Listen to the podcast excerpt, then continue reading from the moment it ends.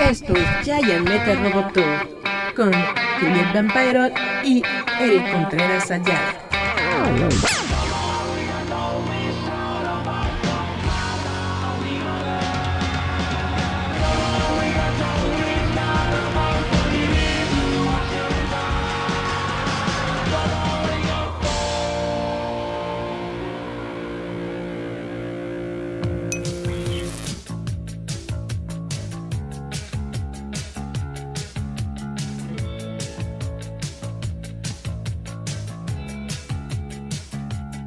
Yeah, hola chavos, ¿cómo están? Esto es Giant Metal Roboto. Muchas gracias por seguirnos una semana más.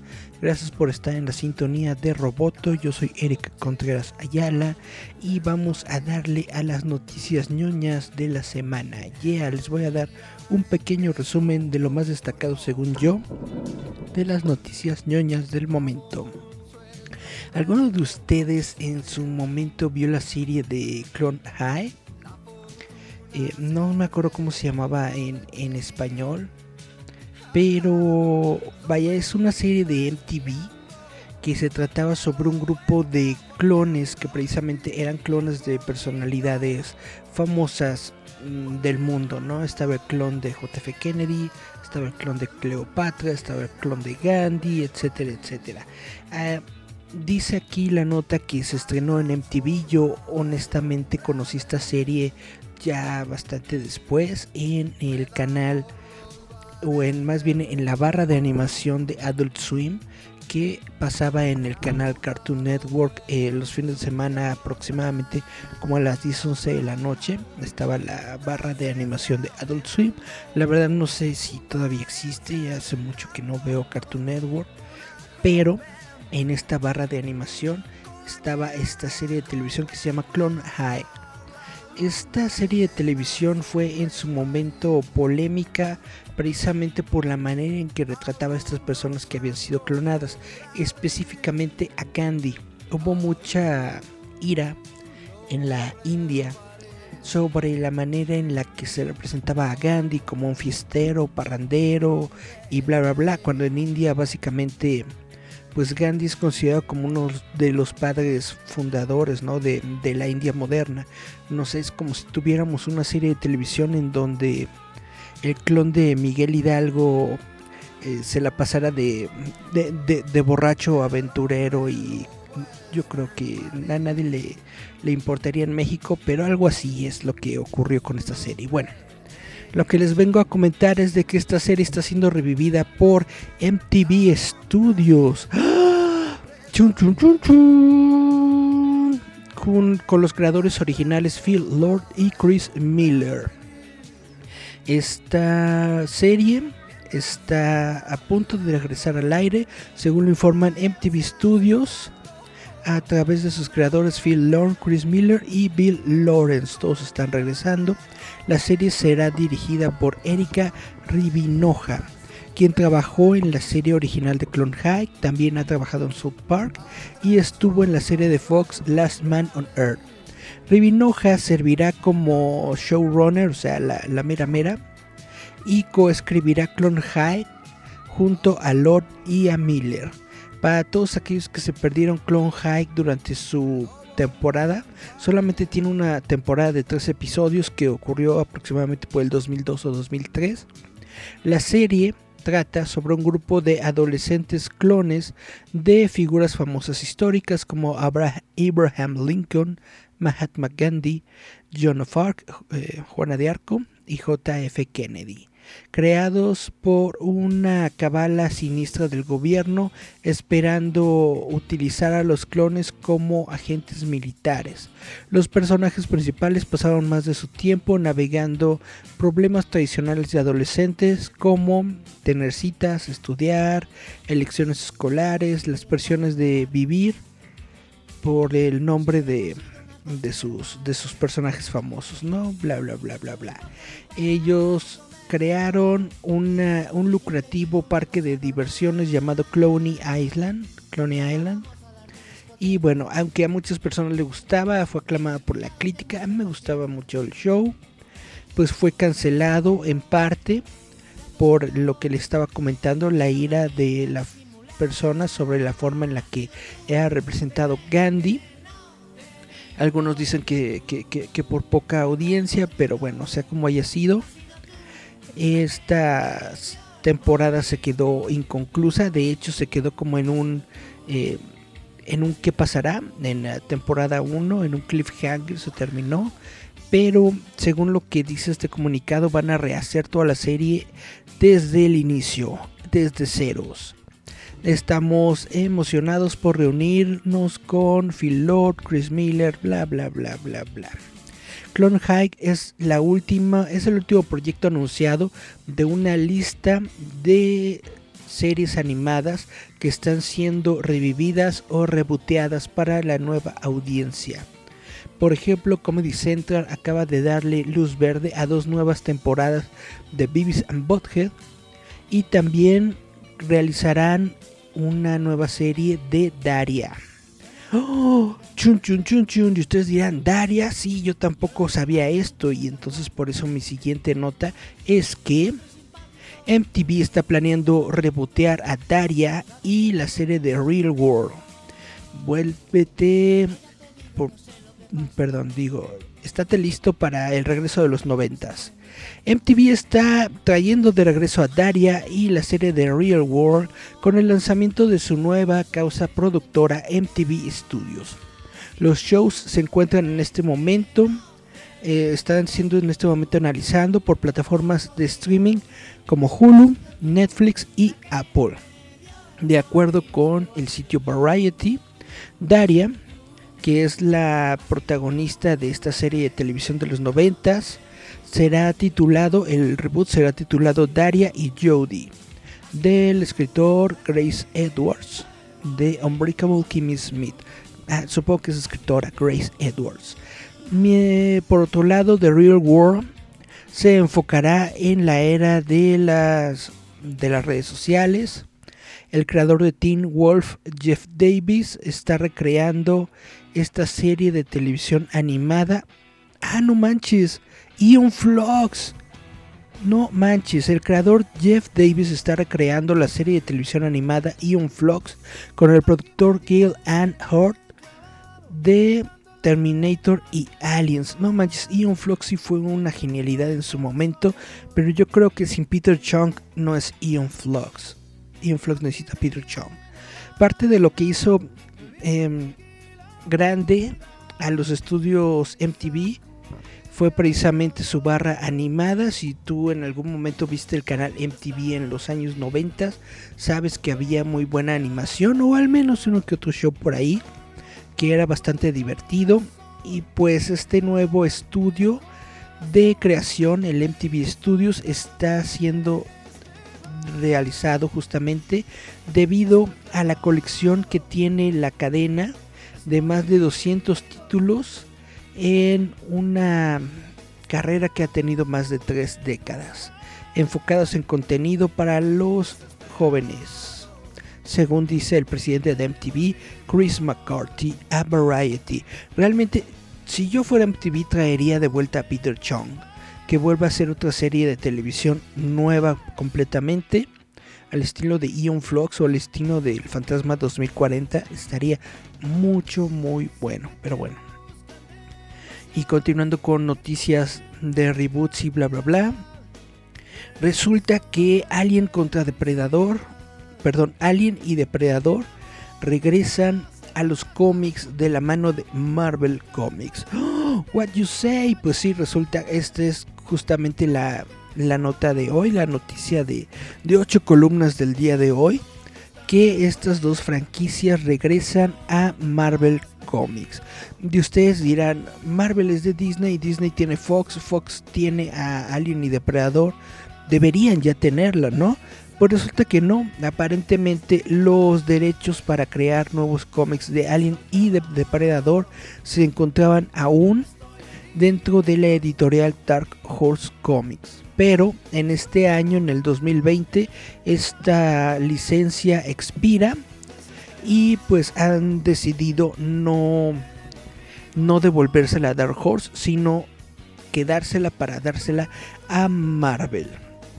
Ahora, salieron algunas eh, imágenes que fueron creadas para dar este anuncio, pero Marvel aún no ha revelado ningún título específico o equipos creativos o nada, solamente debutaron un par de imágenes teaser creadas por el artista de Batman David Finch. Ahora, esto no quiere significar que Predador o en la otra franquicia Alien estarán dentro del universo Marvel. Simple y sencillamente es para demostrar que la editorial va a volver a sacar a estos dos títulos en formato de cómic, aunque obviamente no está cerrada la idea de que en algún momento tengamos un crossover tipo Alien contra Depredador contra los Avengers o algo así por el estilo, ¿no? Eh, dice David Finch que le gustó mucho hacer estas imágenes. Alien y Depredador son dos de los más identificables, icónicos personajes de todos los tiempos y los amo por ello. Pero más que nada, estoy siendo muy afortunado para, por ser un niño que creció viendo esto. Y he visto cada una de las películas en las que ellos han participado. No puedo esperar a que hagan eh, sus desmanes en el universo Marvel. Bueno, pues Dark Horse Comics ha estado publicando Alien y Depredador desde 1988 y 1989 respectivamente. Toda una era. Pero 2020 será el final de esa era. Y chun chun chun, pues esto es lo que tenemos. Nos platican también que otros títulos que están bajo la sombrilla de Disney están la línea de Star Wars y pues sí, Buffy the Vampire Slayer. Cambió de Dark Horse a Boom Studios en 2008. 2018, perdón. Pues a ver con qué se queda Dark Horse. De todas formas, Dark Horse tiene muy buenos títulos. No necesita estas cosas. Y vamos a pasar a la polémica, ¿les parece bien? Vamos a hablar de, cosas polémicosas. Porque resulta que el actor que interpreta a Cyborg, el tal Ray Fisher, se puso a hablar mal, se puso a hablar pestes justamente del creador de Buffy, que es Josh Whedon, porque dice que lo trató mal durante el rodaje de Justice League. Dice Marcos Sainz, hubo crossovers con personajes de DC y Hellboy, Tarzan, el juez Dredd de Dark Horse, ¿sí? Algunos de esos son buenos, a mí me gusta mucho la serie de crossovers de, de, Batman y de Superman contra Aliens, me gusta mucho la historia de Superman contra Alien y me gusta mucho la de Depredador contra Batman, en donde al final este, aparecen los, el, muro, ¿no? Con los, con los trofeos. Y dicen que Batman es, es el segundo ser humano, creo, que ha podido derrotar un depredador, algo así. Me gustan esas historias en específico, me gustan los crossovers. Pero honestamente, las historias individuales de, de Alien y de Depredador, como que nunca me han llamado así la atención como para comprarlas y leerlas. Pero los crossovers, esos crossovers al menos sí recuerdo en su momento, justamente por los noventas, haberlos leído. Y de seguro probablemente los, tengo en formato vid, de editorial vid. Probablemente los tengo por ahí en mi colección de cómics. Bueno, le estaba platicando que el actor Ray Fisher de eh, Justice League que interpretó a Cyborg dice o tuiteó que Josh Whedon lo trataba mal en el set, a él y a todo el elenco, y que era abusivo, nada profesional y completamente inaceptable. Pues quién sabe, la verdad, ¿eh? yo supongo que fue algo difícil para Josh Whedon meterse en una producción que ya estaba adelantada y quién sabe, quién sabe cómo haya tratado a Ray Fisher. Yo lo que tengo entendido es que Josh Whedon es una persona muy, muy tranquila, muy calmada, pero bueno, quién sabe. Dice Fisher le echa la culpa a DC Films y a los codirectores Geoff Jones y John Berg porque dice que alentaron el comportamiento de Whedon. El productor y eh, copresidente de producción John Berg le respondió al actor Ray Fisher diciendo que, ellos en ningún momento permitieron ningún comportamiento eh, malo del director Josh Whedon en el set. También revelaron que Fisher estaba molesto durante los reshoots, o sea, durante las nuevas escenas que tuvieron que filmar para la, película, que fueron justamente filmadas por Josh Whedon. Dice que Fisher estuvo molesto durante toda esta parte.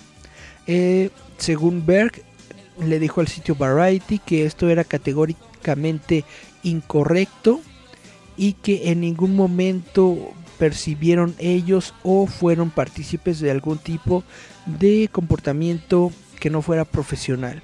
También Berg dijo que Fisher estaba molesto con los, con los directores, con los filmmakers, por obligarlo a decir la, frase insignia de Cyborg durante la película.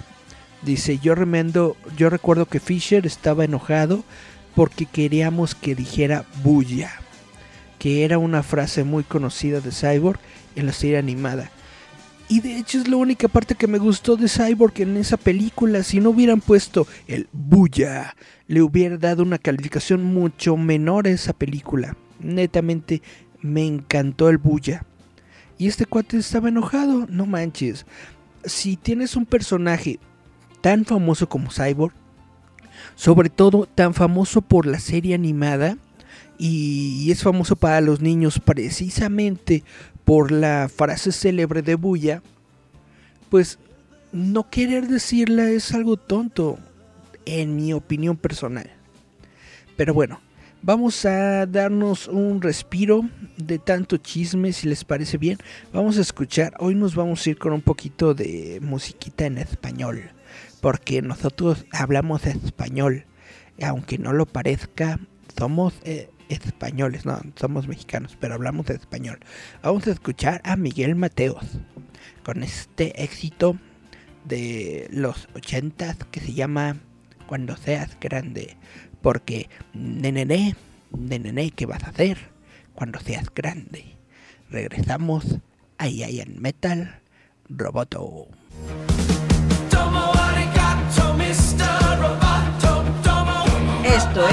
Giant Metal Roboto. Estrella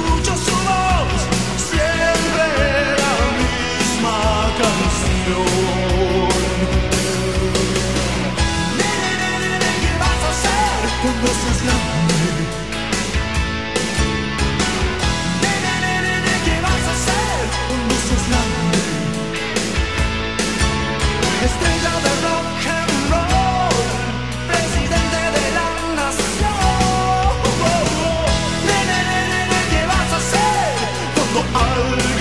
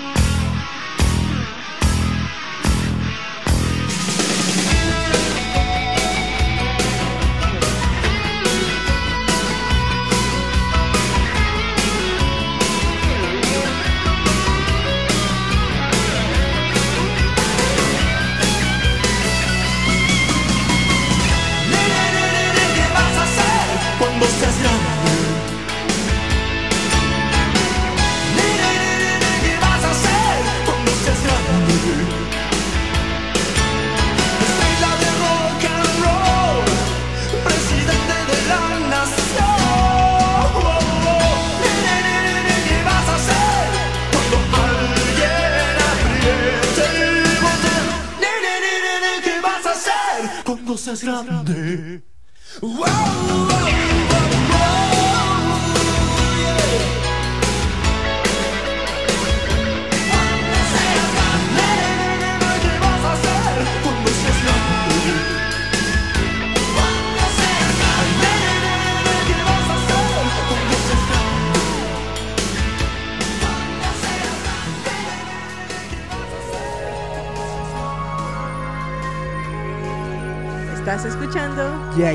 Metal Roboto. Yeah.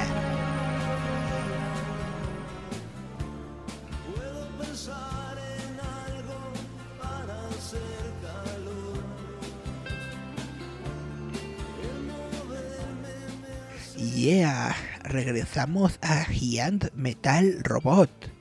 Y estamos todavía con esta onda de, bueno, vamos a platicar ahora de Justice, perdón, Justice no, Jurassic World Dominion. Hay gente que yo conozco a la que le gustan mucho los dinosaurios y hay gente que de hecho le gustan estas películas de Jurassic eh, Park, Jurassic World. A mí, bueno, no es que las odie, pero tampoco es así como que mi wow. Pero algo que me gustó de esta noticia es de que para Jurassic World Dominion van a regresar Sam Neill, Jeff Goldblum y Laura Dern en los papeles que interpretaron en la primera película de, Jurassic Park. Ahora, Sam Neill ha revelado que Alan Grant, Ian Malcolm y Ellie Sattler van a jugar un papel integral en la trama de Jurassic World Dominion, según una entrevista que tuvieron con el sitio Yahoo Movies del Reino Unido, Yahoo Movies UK. Neil, quien regresará como en su icónico rol del paleontólogo Dr. Alan Grant en la tercera película, dijo que no puede esperar para reunirse con sus amigos Jeff Goldblum y Laura Dern en el set. De hecho, dice que él está preparado para, para comenzar en cualquier momento, aunque bueno, la producción se tuvo que posponer por cuatro meses debido al coronavirus. Cuando le preguntaron si será solamente un cameo o re- realizar solo un par de escenas, Neil reveló que su personaje eh, juega un papel muy importante dentro de la nueva película junto a, Gol- junto a Goldblum y Dern. Dice, estamos en toda la película. Jeff Goldblum y yo y Laura. Dijo, también admito que probablemente no estaremos corriendo tan rápido como lo hicimos 27 años antes. Oh my god. Jurassic Park tiene 27 años. Qué viejo. Bueno. Jurassic Park, perdón, Jurassic World 3, el director de Jurassic World 3, Colin Trevorrow, previamente dijo que le había gustado que, la, que los actores originales de la franquicia original regresaran en la trilogía de Jurassic World, pero que necesitaba crear una historia que pudiera continuar su legado de una manera orgánica antes de poder traerlos de regreso. Yo digo no. Yo digo que vieron que la segunda película de Jurassic Park tuvo menos aceptación, como que no le pegó tanto a la nostalgia como ellos esperaban, y entonces dijeron, ¿cómo podemos reactivar la nostalgia de esta franquicia? Tráete a los actores originales. Ese es el fenómeno Star Wars. ¿Cómo vamos a reactivar la franquicia de Star Wars? Pon a los actores originales. Claro que lo que hizo Lucasfilm en su momento, pues ha sido controversial porque solamente los utilizó como cameos. Una parte muy, muy, muy pequeñita, pero de que estuvieron ahí, estuvieron ahí. Y bueno, ahora vamos a hablar sobre el mismísimo hombre de acero. Vamos a hablar sobre Henry Cavill. Porque resulta que Henry Cavill habla sobre los rumores acerca de Superman durante una entrevista que tuvo con el podcast Big Ticket del sitio Variety. Cavill expresó su frustración a los muchos rumores que han surgido eh, concernientes a su regreso como Superman. Cavill, quien continuará filmando la segunda temporada de su show popular de Netflix The Witcher en las próximas semanas, habló cándidamente sobre su deseo de continuar interpretando el papel de Superman.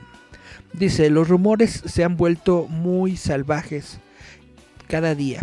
El, porcentaje de especulación, las cosas que leo en internet es extraordinario y muchas veces frustrante.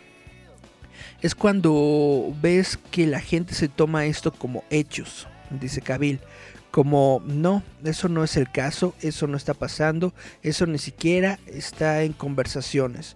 La cosa importante es de que las personas están entusiasmadas sobre esto y yo siento que es importante que los entusiasme saber sobre un personaje como Superman. Superman es un personaje fantástico. Si la gente está hablando sobre ello y e incluso si están inventando cosas sobre ello, está bien, porque eso significa que ellos quieren ver al personaje de nuevo. Y en un mundo ideal, yo estaría absolutamente dispuesto a interpretar al personaje de nuevo. Ah, chun chun chun chun. Por lo que el sitio web de Hollywood Reporter em, rápidamente le dijo a ellos, a ellos que están eh, bueno, a todas las personas que están muy eh, entusiasmados de creer todos los rumores y chismes que se han dicho sobre Henry Cavill como Superman, que la situación con Henry Cavill y Superman aún es complicada. Nuestras fuentes nos, nos dicen que Cavill no está en ningún momento en negociaciones para ningún cameo y que el personaje no se encuentra en estos momentos escrito en ningún guion. El personaje no está en Black Adam, el personaje no está en The Batman, el personaje no está siquiera en The Flash, que sería el proyecto más obvio para insertar al kryptoniano, viendo que los derechos de las películas con perdón, viendo que esta película se enfoca en viajes en el tiempo y una tierra alternativa y puede servir como un punto de entrada sencillo por lo que en este momento no está para nada claro, para nada confirmado que Cavill va a regresar como Superman. Lo único que vimos y lo único que tuvimos son pláticas sobre, sobre esto, pero según nos está diciendo el propio Cavill, en un mundo idóneo, él, a él le gustaría regresar con Superman. ¿Qué significa esto? Que no estamos en un mundo idóneo, que probablemente hubo problemas durante la negociación o que a lo mejor ni siquiera se está realizando la, negociación como todo el mundo especula. Pero bueno, a la gente le gusta opinar, a la gente le gusta decir y a los sitios web les gusta armar noticias con una con una frasecita o con una cosita que escucharon por ahí o que leyeron en el, en el blog de algún, de algún tipo o en el en los comentarios de algún youtuber. Por ejemplo, voy a comentar sobre el rumor de Star Wars. Hay un rumor ahorita muy persistente sobre Star Wars que dice que van a utilizar un recurso que se ve en la serie de Reverse, que es el, el concepto de The Will of the Force, que es la voluntad de la fuerza que básicamente abre la oportunidad del multiverso dentro del universo de Star Wars. Es decir, en este episodio específicamente la fuerza le muestra a Ezra un mundo de posibilidades, es decir, un mundo en donde pudo haber pasado esto en lugar de esto otro, tal vez un, universo en donde los Jedi no fueron derrocados, un universo en donde Anakin Skywalker no se convierte en Darth Vader, etcétera, etcétera. Es decir, la voluntad de la fuerza sabe que existen realidades alternas, pero se va deslizando para crear una continuidad este, fija, ¿no? Entonces, hay muchos rumores que han eh, sido difundidos precisamente en YouTube por, por, varios youtubers que dicen que tienen fuentes eh, muy cercanas a la producción, que dicen que la gente en Lucasfilm, sobre todo los dirigentes de Disney, quieren meterle mano a Star Wars para devolverlo al, camino al camino del bien, ¿no? Vaya, para volver a ganar dinero con esa franquicia.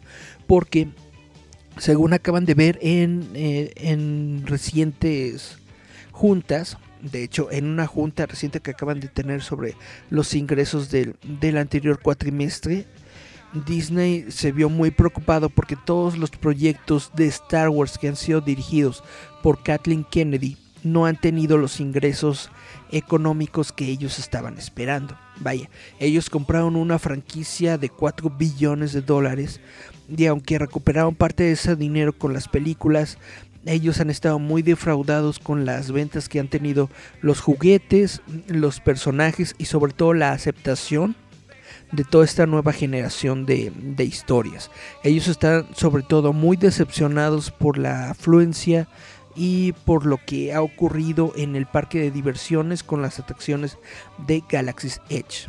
Ahora, yo honestamente no culpo a las nuevas películas por los problemas de, Disneyland y de Galaxy's Edge. Yo culpo a Disney, yo culpo al incremento de precios y yo culpo que se apresuraron a abrir este parque de diversiones sin tener realmente atracciones que mostrar.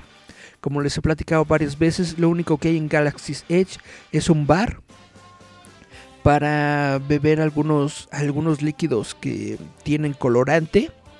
Y para entrar a ese bar tienes que hacer una fila de dos horas, ¿no? Lo único que hay de atracción es un viaje por el halcón milenario, que básicamente es proyectarte una película en, en un monitor y se acabó la única atracción real que tienen ahorita es lo de la, rebelión, en donde vas en un Star Destroyer y todo esto y bla bla. Esa es la única atracción chidolira que tiene la que tiene el parque de diversiones. Entonces yo siento que por eso no está no está pegando. Lo hicieron muy rápido y tiene muy pocas atracciones. Prácticamente la tierra de Star Wars en Disneylandia solamente son tiendas tiendas para ir a comprar cosas de Star Wars a precios muy caros. Está muy padre que puedas ir a comprar sables de luz, pero están muy caros. Y según dicen algunas reseñas en internet, pues no son como que de, la mejor calidad. Están incluso mejores los, los effects de, Hasbro. También, pues bueno, es, e, esta es mi cuestión sobre los parques de Disney, mi opinión sobre los parques de Disney. Ahora bien, según este rumor, dicen que utilizarán este recurso eh, de la historia, de las realidades alternas, para borrar de continuidad la trilogía nueva que creó Kathleen Kennedy. Yo digo que este rumor es una, es una, es una tontería y poco práctico. ¿Por qué? Porque es una saga de películas que no costaban cuatro pesos es una saga de películas a las que se le invirtió mucho tiempo, mucho dinero. Pon tú que lo hicieron mal, pon tú que no tienen relación una con otra, que no tenían un plan. Eso se ve a leguas, no tenían ningún plan, le dieron libertad creativa a los directores de hacer lo que les diera la gana y obviamente no coincide una película con la otra, no tienen una línea fija que seguir y esto fue un problema que tuvo Kathleen Kennedy desde un principio, no creo una línea editorial.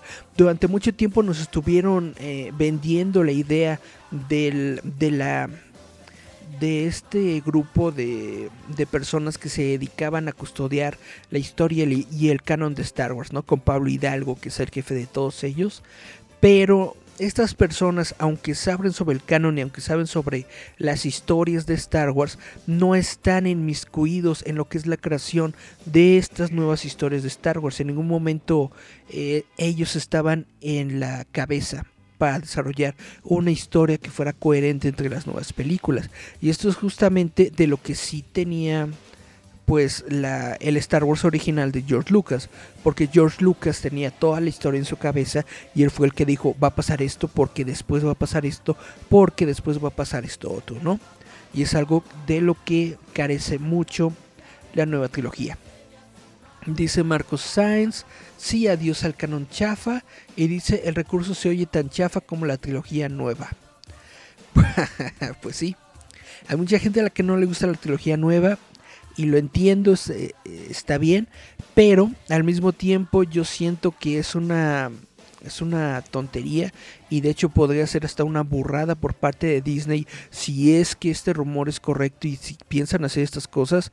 Yo creo que es una mala jugada por parte de Disney simplemente sacarse esto de la manga y decir estas películas no existieron y crear una nueva historia alterna.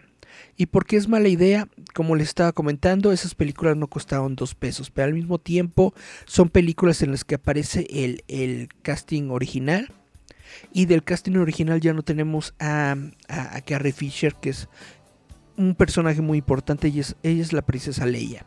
Si en algún momento Disney quisiera rehacer la, la trilogía de secuelas de Star Wars y borrar todo lo que hizo Kathleen Kennedy, necesitarían forzosamente regresar a los actores originales. Y netamente yo no sé si los actores originales estén dispuestos a regresar a filmar algo que ya habían filmado.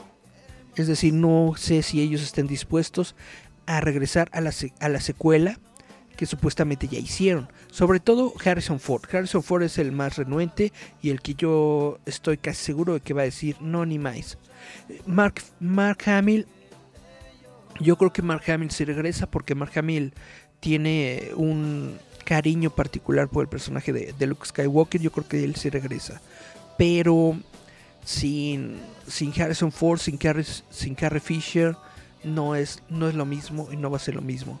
Si lo hacen en una versión animada, como son también los rumores de que probablemente van a ser una trilogía animada de Star Wars, pues probablemente va a ser algo interesante, pero no le va a llamar la atención al público general, al público mainstream. Eh, tomen por ejemplo Clone Wars. Clone Wars es una de las mejores series que existen sobre Star Wars. Es, es canónica, nos muestra hechos eh, que ocurren entre las películas. Y aún así, a pesar de ser tan buena serie y a pesar de, de tener un grupo de seguidores tan grande, el público en general no la conoce. El público en general no sabe quién es Ashoka Tano, no sabe qué onda con Anakin, se preguntan por qué sucede esto, por qué sucede otro, no entienden las cosas que ocurren en Star Wars porque no no entienden por completo el universo que está ocurriendo, ¿no? Es decir, estas series fueron hechas solamente para los fans y si crean otra trilogía animada solamente va a ser para los fans. Probablemente la vea la, gente normal por morbo, pero netamente yo no le auguro mucho éxito a este rumor, a este chisme o a estos planes que quieren eh, borrar la trilogía de películas de Kathleen Kennedy. Yo digo, ya existen, ahí están, te gusten o no, pues ya, ya que puedes hacer. Ahora el futuro de Star Wars tiene que irse más allá de esto, porque mm, no solamente existe la, la, la saga Skywalker, no solamente existen los Skywalker y la fuerza y los Jedi en todo esto. Pueden generar muy buenas historias, se pueden generar muy buenas películas si se lo proponen. Y la prueba de todo esto es justamente El Mandaloriano. La serie del Mandalorian es muy muy buena. Y justamente, precisamente por el éxito que ha tenido la serie de Mandalorian, el rumor muy fuerte es de que, bueno, obviamente ya están diciendo que no van a eh, mantener el contrato de, de, Kathleen Kennedy, es decir, el contrato de Kathleen Kennedy como cabeza de Lucasfilm se termina en el año 2021 y no van a renovar su contrato, es decir, le van a decir bye bye. También los rumores están diciendo que Kathleen Kennedy ya se va a dedicar a sus propias ondas, ella va a crear su propia compañía productora, va a crear películas eh, feministas y basadas en, en personajes feministas y bla bla, etcétera, etcétera, con puras mujeres. Eh, en la cabeza, ¿no? Y está muy bien que haga lo que quiera con su tiempo y su dinero. Pero a Star Wars o a lo que respecta con el futuro de Star Wars, según los rumores, una persona que está muy muy hablada, muy apalabrada para quedarse con la dirección de Lucas Films es nada más y nada menos que John Favreau. John Favreau, quien fue el director de la primera película de Iron Man, quien fue justamente uno de las eh, piezas claves, podrían decirse que es una de las piezas claves, pieza angular del éxito que tuvo el universo cinematográfico de Marvel cuando nadie le tenía fe a ese universo, ahí estaba John Favreau, ¿no? Y creó Iron Man y lo hizo bien. John Favreau creó la serie de Mandalorian y lo hizo bien.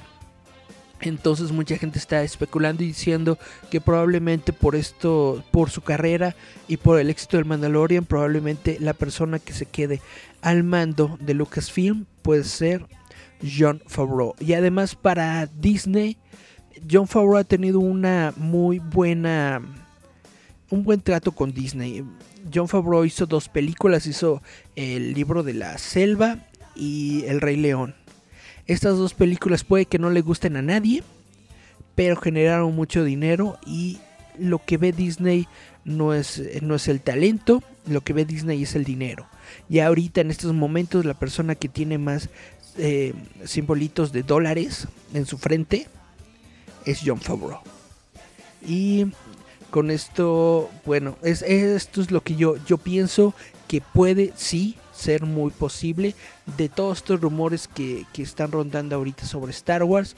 Probablemente ese es el rumor más fuerte. Ahora, también hay quienes dicen que probablemente se meta dentro de la dirección de Filioni, que es el director justamente de la aclamada serie de televisión de Star Wars Rebels.